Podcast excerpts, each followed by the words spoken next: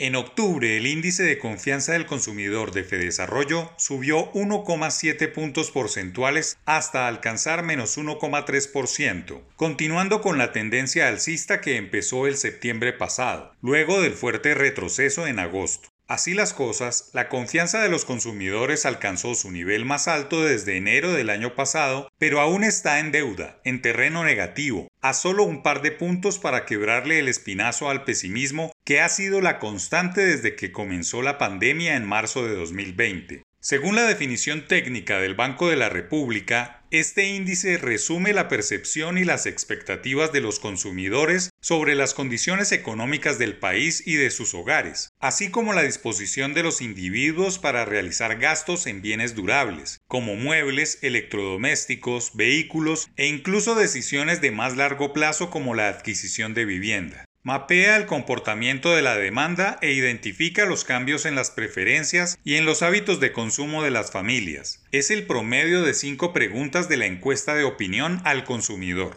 A partir de este termómetro también se construyen otros dos indicadores fundamentales para hacerle seguimiento a la economía el índice de condiciones económicas de los hogares y el índice de expectativas de los consumidores. Toda una batería de insumos econométricos para saber en qué está el comportamiento económico desde el punto de vista de los consumidores. Si las cosas continúan como van, lo más probable es que los datos de este noviembre sean mejores y la confianza de los consumidores entre en terreno positivo en los dos últimos meses del año, una situación que no se veía desde hace un par de años y que corrobora las expectativas de crecimiento económico que vaticinan los expertos que le apuestan a un alza del PIB en torno a 10%. Dice Fedesarrollo que la mejora en la confianza está en línea con otros indicadores líderes que hemos venido monitoreando como la demanda de energía, los indicadores de movilidad y en general todos esos datos que nos llevaron hace unas semanas a subir el pronóstico de crecimiento de la economía a 9,5%.